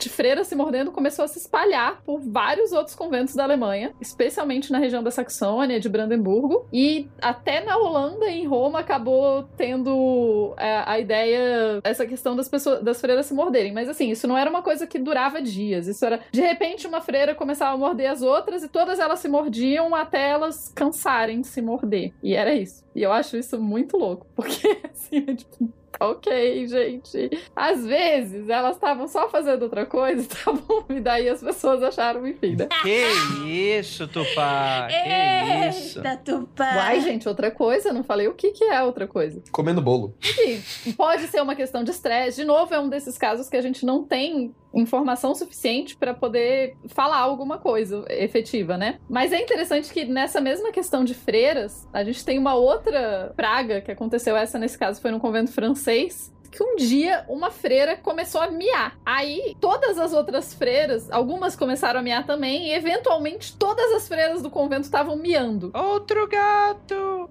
E assim, não era uma parada que elas miavam o dia inteiro. Elas miavam, tipo, elas miavam juntas por algumas horas, nos mesmo, no mesmo horário, todos os dias. E a- aí as os transeuntes, os vizinhos começaram a ficar incomodados com aquela ameação coletiva. Avisaram assim, as, as autoridades locais. Alguns soldados se dirigiram ao convento e ameaçaram espancar as freiras se elas não parassem. Caralho. Escalou bem, bem rápido. Esse caso eu muito acho que as freiras estavam só trolando, sabe? elas estavam só entediadas. Essa é a minha teoria pra esse caso. Eu acho que, velho, elas O estavam bem vizinho devia entediadas. ser um chato, devia ser chato. Vamos trollar esse vizinho? Outro gato! Até o filho da puta não aguento mais, não tem condição. Mas eu acho interessante esses dois casos, porque é comum aparecer nas listas e nas coisas falando, ah, porque nessa, nessa época as mulheres iam para os conventos, elas eram obrigadas a ir para o convento e tal. E nessa época não era tanto assim. A vida, es- escolher ir para um convento, escolher ser freira, era uma coisa muito mais, é, mais livre. Os conventos da Idade Média e do final da Idade Média, eles são muito diferentes da imagem que a gente tem de convento, que é essa questão século XIX, assim, da mulher coitada sendo arrastada para um convento contra a vontade dela, e lá ela vai viver uma vida terrível de provações e tal. E não, assim, especialmente na Idade Média, os conventos eles não tinham tanto controle da igreja, porque a igreja pensava, tipo, é mulher, quem liga? E daí não, não controlava tanto, então acabava que os conventos tinham mais liberdade do que outras casas religiosas. As madres superiores e os conventos costumavam ter um poder bem grande, eles costumavam comandar terras em volta, costumavam, algumas vezes chegava a ter exército, a gente comentou sobre isso na questão, quando a gente falou dos templários, então esse tipo de poder também se passava, também tinha para os conventos. E eu conhecia, eu, conheci uma historiadora que trabalhava com, tinha trabalhado bastante com conventos ali do final da Idade Média, falando que, cara, tinha, por exemplo, uns, não todos, tá, gente, mas acontecia só para dar para dar a questão da complexidade, nem todo convento funcionava do mesmo jeito e nem todo convento funcionava do jeito que funciona hoje. Então, assim, ah, era um convento onde as madres não podiam sair, as freiras não podiam sair do convento. Tá, mas não tinha nada dizendo que ninguém podia entrar, e daí rolava festa no convento, tinha umas coisas muito doidas, assim. Então, é só porque normalmente essa, essa questão vem se falando assim, ah, porque elas tinham, eram é, pessoas que eram obrigadas a se tornar freira e trabalho muito duro, e daí por isso o estresse dela era muito alto, e não, não é bem assim. A questão, os conventos não necessariamente, claro, não tô dizendo que era a vida mais legal do mundo que ninguém era estressado, podia ter outras questões, a gente não sabe o que, que acontecia especificamente nesses conventos onde as freiras se morderam, onde, onde teve a questão do miado. Mas não dá pra generalizar e dizer que todo mundo que morava no convento tinha uma vida péssima. Até porque, em geral, as mulheres ricas que iam pro convento levavam os seus criados pra trabalhar pra elas. E era meio que. Ir pra um convento era a forma de você ser acadêmica, né? Então, se você queria estudar e não ter um marido, você podia ir pra um convento. O que, na real, não era necessariamente tão ruim assim, Vai depender do marido. Né? Eu, eu acho que esses dois casos da freira abrem uma possibilidade pra gente se desgarrar um pouco da atividade física relacionada à histeria coletiva. Às vezes, não importa o que você tá fazendo na histeria coletiva. O que importa é que todo mundo tá fazendo alguma coisa junto. Seja útil na histeria coletiva, não é isso que você tá querendo falar? Todo mundo junto, isso que é importante. É, exatamente. Tipo, a gente tá miando, ou latindo, ou batucando panela, sei lá, o que for.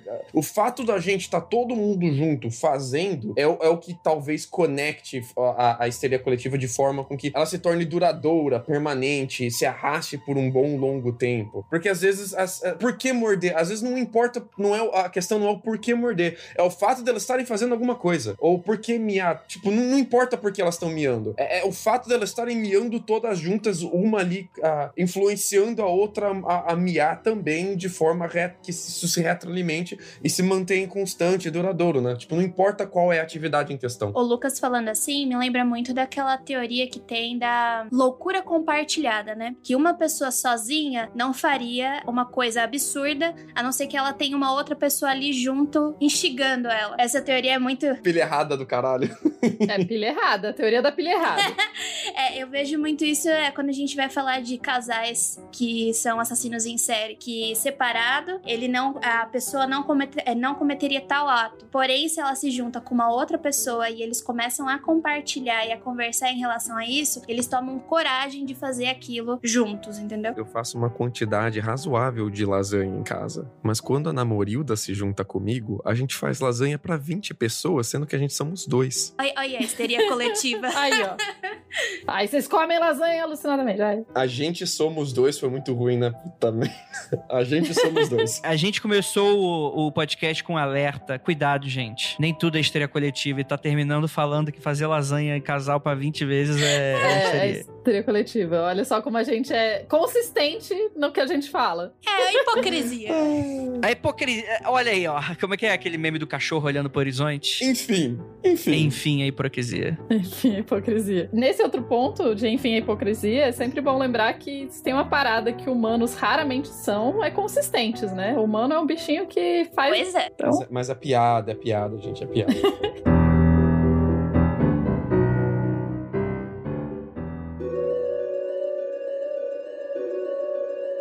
Em 30 de outubro de 1938 acontece uma transmissão no rádio, adaptado do livro Guerra dos Mundos de H.G. Wells. Você tem o ator e diretor Orson Welles, por favor não confundir os nomes. Ele adapta para o rádio americano para Mercury Theater, né, o Teatro Mercúrio, o programa de rádio da CBS, e começa com um aviso. Ele fala assim: "Queridos ouvintes, vocês vão escutar agora uma dramatização ficcional é, adaptada do romance Guerra dos Mundos do H- como eles chamavam na época, Agajinho, Wellzinho. E é, não se assustem, eu... fiquem preparados. Só que o que acontece? Na outra estação, porque rádio tem estações diferentes, são outro canal, explicando pra você que não sabe o que é um MP3 player, que não existe mais. Você não sabe o que que é um DVD player, um VHS. Então, tem a, a rádio tem estações. É tipo podcast, só que você não escolhe quando você quer escutar, você tem que colocar no horário.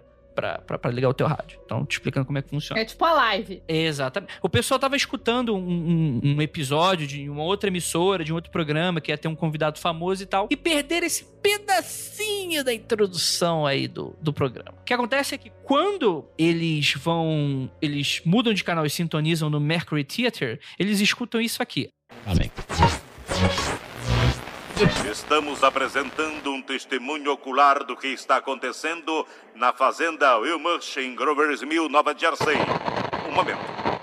Nós vamos voltar a Cal Phillips, em Grover's Mill. Senhoras e senhores, ei, estou aqui no ar. Ah, ok, senhoras e senhores, aqui estou eu, em cima de um muro de pedra que cerca o jardim do senhor Will.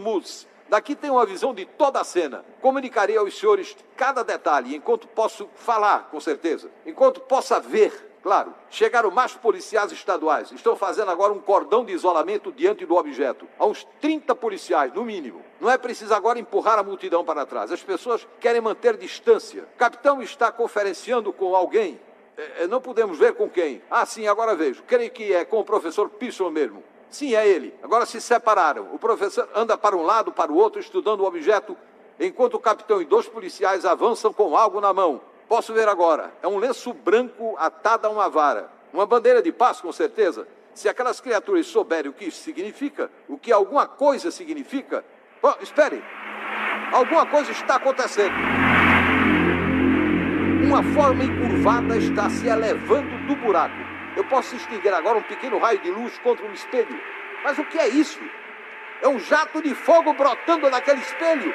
Ele vem na direção dos homens que empunham um lenço branco. O jato agora os atinge de frente. Santo Deus! Eles estão em chama. As árvores, os celeiros, os tanques de gasolina, os automóveis, o fogo está se espalhando por tudo. Está vindo para cá, uns seis metros à minha direita.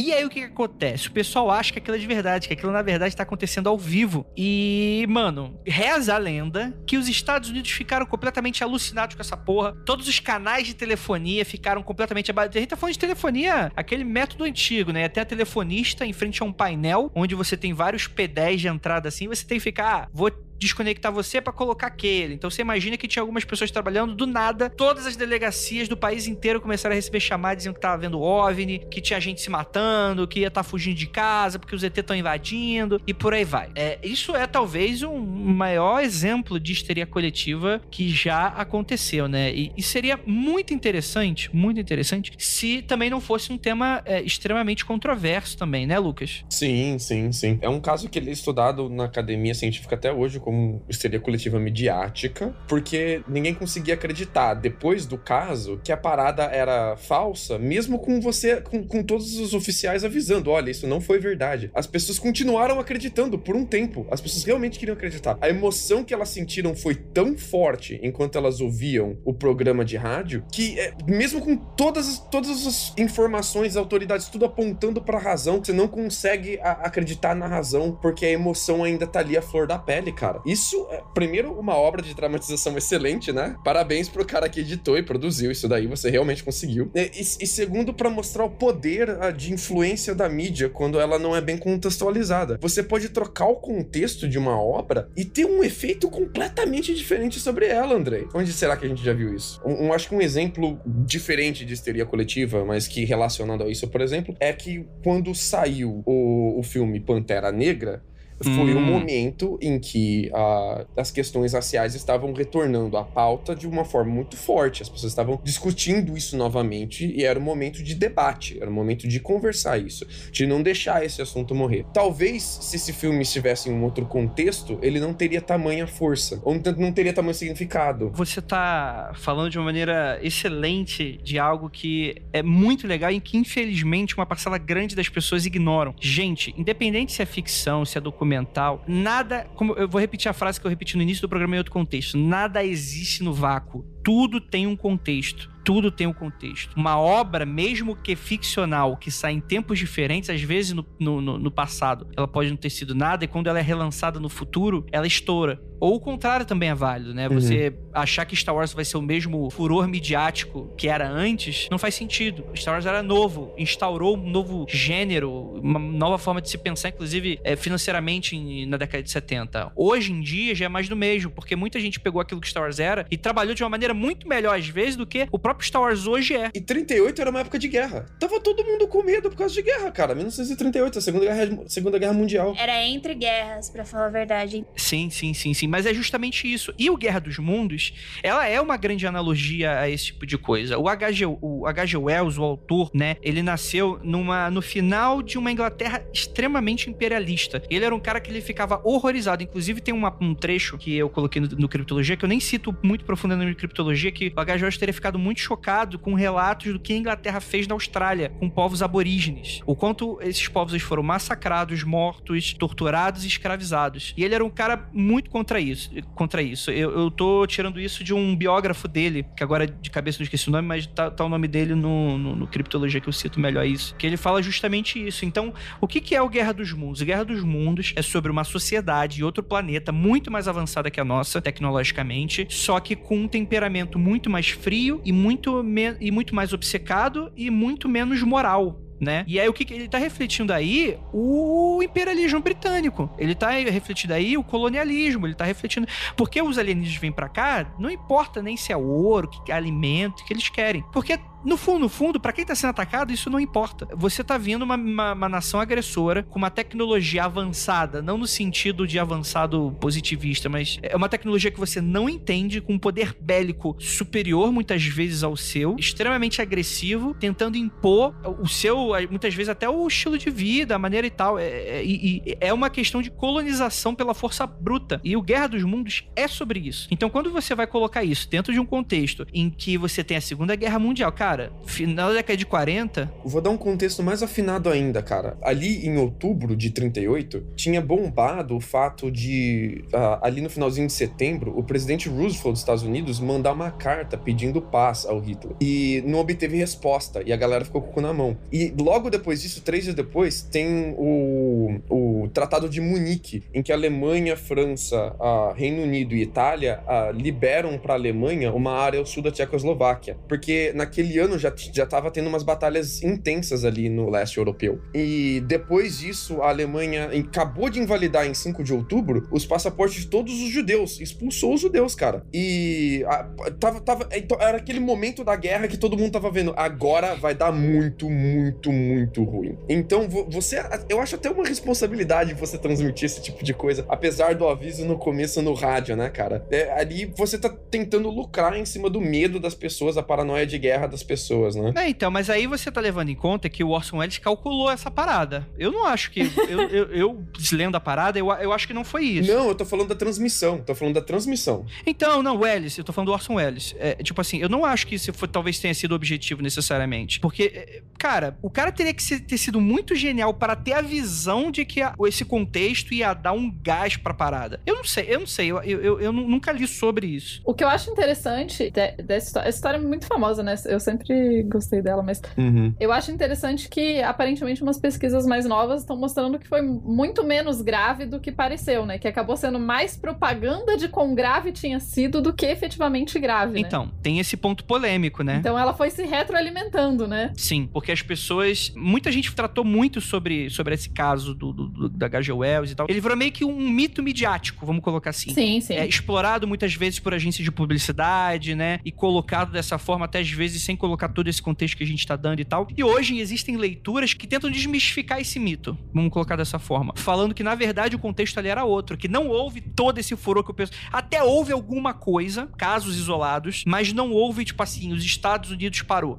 Que isso, na verdade, teria sido fruto de propaganda dos jornais na época. Mas aí o ouvinte vai pensar, porra, mas o que que, o que que tá acontecendo? Por que, por que que isso? Por que que os jornais estariam, estariam fazendo isso? É muito simples. 38, mano. A gente tá saindo dos jornais como principal. Vai ser durante muito tempo ainda uma, uma faixa bem importante e tal. Mas você vai tirar esse protagonismo dos jornais, dos anúncios publicitários e da relevância midiática. Você vai estar dividindo espaço com o rádio, que era uma mídia relativamente nova. Não era tão nova, porque o rádio já tinha algumas décadas, mas como é essa coisa popular de todo mundo ter rádio em casa, você ter novelizações, programas de rádio, é o jornalismo dentro, inserido dentro do rádio, e como é aquela, aquela, aquela, aquela coisa, não, porque o rádio vai matar o jornal, porque a TV vai matar o rádio, porque o vinil vai matar não sei o quê, porque o VHS vai matar o vinil. Enfim, é- essa loucura toda. Então os rádios tinham interesse de meio que fazer com que as pessoas achem que o rádio era uma abominação, de certa forma. De que o rádio era irresponsável, que não era um bom jornalismo, era sensacionalista, de que o responsável mesmo era o jornal. Então você tem meio que essa, esse inflacionamento de casos, essa, essa- essa inflação de casos pelos jornais, falando, ó, teve gente que se matou. A gente, inclusive, não tem registro de, de pessoa que se matou de fato. A gente não tem registro, um relatório policial, uma perícia médica, mas no, na- no jornal tava falando que teve gente que se matou, que deu tiro pra cima, não sei o que. A gente tem poucos registros com relação a isso, né? André, americano dá tiro pra cima por qualquer coisa, bicho. É isso que eu ia falar. É, o tiro pra cima acho totalmente de boa, assim, que a gente tá falando dos Estados Unidos, tiro pra cima é tipo terça-feira, né? Não, eu sei, mas é que eu tô colocando aqui o outro lado. Sim, sim. Porque a gente constrói pontes, a gente te- tem que colocar aqui os dois lados da questão. Que vai ter aí, porque vai ter. vai- tem gente que vai falar que não foi tudo isso. Eu acho Uhum. que o- a verdade provavelmente está no meio de caminho aí. De fato, eu acho que houve uma propaganda negativa com relação aos jornais falando sobre isso do rádio, ao mesmo tempo que, de fato, foi algo marcante para a população americana. Foi algo que realmente não necessariamente chocou, tanto que você tem ali é, cartas que mandaram falando que realmente tinha sido irresponsável, que muita gente estava assustada. Não necessariamente a pessoa ir lá se matar ou, ou ir embora com as suas coisas, ou necessariamente dar tiro pra cima, apesar de que dar tiro pra cima acho que realmente pode ter acontecido. Mas, tipo assim, de realmente a galera na época escutar aquela porra, falar, mano, que parada de mau gosto, eu não sei se essa porra tá acontecendo. Porque quando você escuta o relato inteiro, o que, é- o, o que foi passado no ar, em dado momento, dá pra você notar lá pra frente que é ficção. Porque ele começa a falar de um, tipo assim, que começa assim, começa com uma, com uma abordagem policial de uma cidadezinha, que um jornalista vai lá ao vivo e começa a falar, pô, eu tô aqui no condado de Massachusetts, Massachusetts. e caiu um meteoro e sei que lá. E nossa, tá saindo um negócio bizarro, tem uns tentáculos. Nossa, ele tá com uma arma, matou. Tipo, tem essa parte, mas depois de um tempo, você vai ter esse, esse mesmo jornalista que tá narrando os fatos. Você começa a ver uma jornada dele pelos Estados Unidos pós-apocalíptico, assim, pós-ataque, né? Que ele fala do, do- do relato dele passando fome, dele sendo atacado por outros americanos, meio paranoicos com isso. Então dá pra ver que nessa outra parte é, é mais ficcional mesmo. Apesar de que tem gente que é meio tonta. Mas de qualquer forma. Ma- Mas isso é um fato da vida, né? Então, tipo assim, nem tanto ao céu, nem tanto à terra. Eu acho que tem um meio do caminho ali que dá pra, que dá para conversar. Justo, eu acho também que não foi nem a, a- esse horror todo, nem foi nada que quase ninguém se importou. Eu acho que é isso que você falou, meio do caminho. Sabe aqueles caser de palestrante que um palestrante copia do outro, copia do outro, copia do outro? e aí, você vai falar também meio do caminho e o quê? Mas é isso, bicho. É, eu só ia comentar sobre um, um caso de, entre aspas, histeria, que foi o do Cometa Halley, em 1910, que foi um grande show de horrores, porque o Cometa Halley ia estar passando e ele ia estar no pico dele. Ali nos Estados Unidos. Nos Estados Unidos, não. Acho que o caso de maior foi na Alemanha, se não me engano. Enfim, não importa. Ele tava num pico onde a cauda dele tava gigantesca e ele tava muito brilhante em 1910. Ele tava passando muito perto do Sol. E naquela época, o pessoal começou a dizer que os gases da cauda do cometa Halley iam, iam na hora que passasse pela Terra, iam derreter o corpo, né, a pele, e que a Terra inteira ia acabar ao momento que ele passasse. Então, é, as pessoas começaram a vender máscaras para se protegerem dos gases, olhinho para passar na pele para se proteger, etc. E no final das contas, o- um cometa, basicamente, a cauda dele é feita de água, hidrogênio, amoníaco e nada demais. Nunca ia acontecer nada. Então ele passou, as pessoas entraram em pânico total e nada aconteceu. Só foi bonito. Porque ele tava no pico dele, muito próximo do sol. Eu gosto do otimismo das pessoas, né? Que falam que tudo vai acabar, que não vai existir mais nada. Mas infelizmente é isso aí, gente. A gente vai passar o inferno aqui. Essa porra nunca acaba, Nunca né, vai cara? acabar que saco. Não. Todo, todo dia tem um, um meteoro que vai acabar com a Terra, né? E nunca acaba. É verdade. Ou então já acabou e a gente tá no limbo, que é sempre outra possibilidade. Não, porque aí pode ser eterno, né? E aí fudeu. Aí eu não quero pensar essa possibilidade. Aí é muito pra mim. Imagina ter que publicar mil mundo freaks confidencial, André. Imagina aquela galera, não, se você tivesse desejo, eu ia desejar imortalidade. Mano do céu, que Por você quê? não sabe o que tá falando. Eu também não entendo quem fala, quem faz, fa- fala isso. Ou então, tipo, de, de saber o que, que a pessoa tá pensando. Deus me livre de saber o que ela tá pensando. Não quero, não.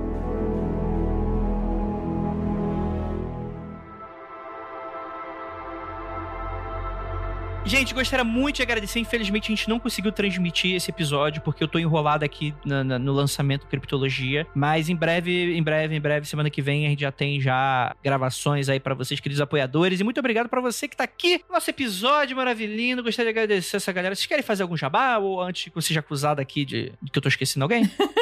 Eu quero, eu quero. Fale. Já que pode. Fazer dois jabás, olha só. Um que lá no comecinho do episódio a gente falou de dessa questão de das mulheres serem a, a medicina evoluir de uma forma muito ruim com as mulheres e o Dragões de Garagem fez um episódio muito interessante esses tempos, o episódio 181, chama Mulheres Invisíveis, em que a gente abordou justamente essa questão da como a medicina tratou com as mulheres e como que a- as pesquisas foram feitas, dá um tanto de raiva, mas é bom de ouvir. E além disso, se vocês quiserem ir lá ver meu canal do YouTube, ah, eu tenho um canal do YouTube chamado Doutora Demodê. Eu estou editando algum vídeo novo que em breve sairá eventualmente. Eu gostaria de fazer um jabá também. Fazer jabá do site intervalodeconfiança.com.br, que é um podcast maneiríssimo que tá saindo aí. Bom mesmo. É, é, não, muito legal. Eu ouvi ah, ultimamente o episódio Variância de processos estocásticos e Caralho. Temão, hein? Rapaz. palavras difíceis, palavras difíceis. Então, mas parece horrível, mas não é.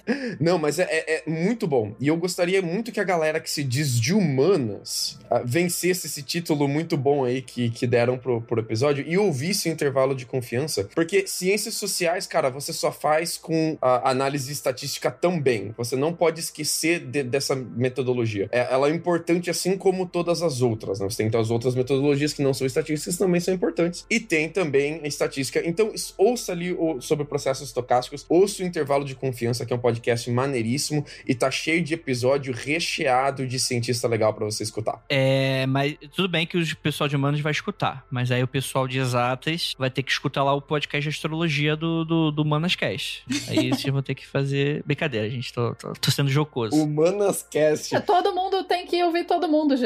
Parar com essas besteiras de humanas e exatas, dividido. Vamos ser amiguinho. Exatamente. E trabalhar junto, vai ser bem melhor. Ser de humanas ou ser de exatas não é desculpa pra você ser burro, galera. Vamos parar com essa porra aí. Isso aí. Fica aí o puxãozinho de orelha. É, é... Jay, quer falar alguma coisa? Eu quero fazer o jabá do meu outro podcast, Intervalo de Confiança, do qual eu participo. Por favor, vão Por favor, vão lá falar, é, ouvir um pouquinho, que tá recheado de cientistas legais pra vocês ouvirem. Alguém mais quer fazer o jabá do intervalo de confiança? Dá um beijo, um abraço aí pro Igor, seu bonito. Então é isso, gente. Muito obrigado por todos vocês ficarem daqui. E aquilo, não olhe para trás.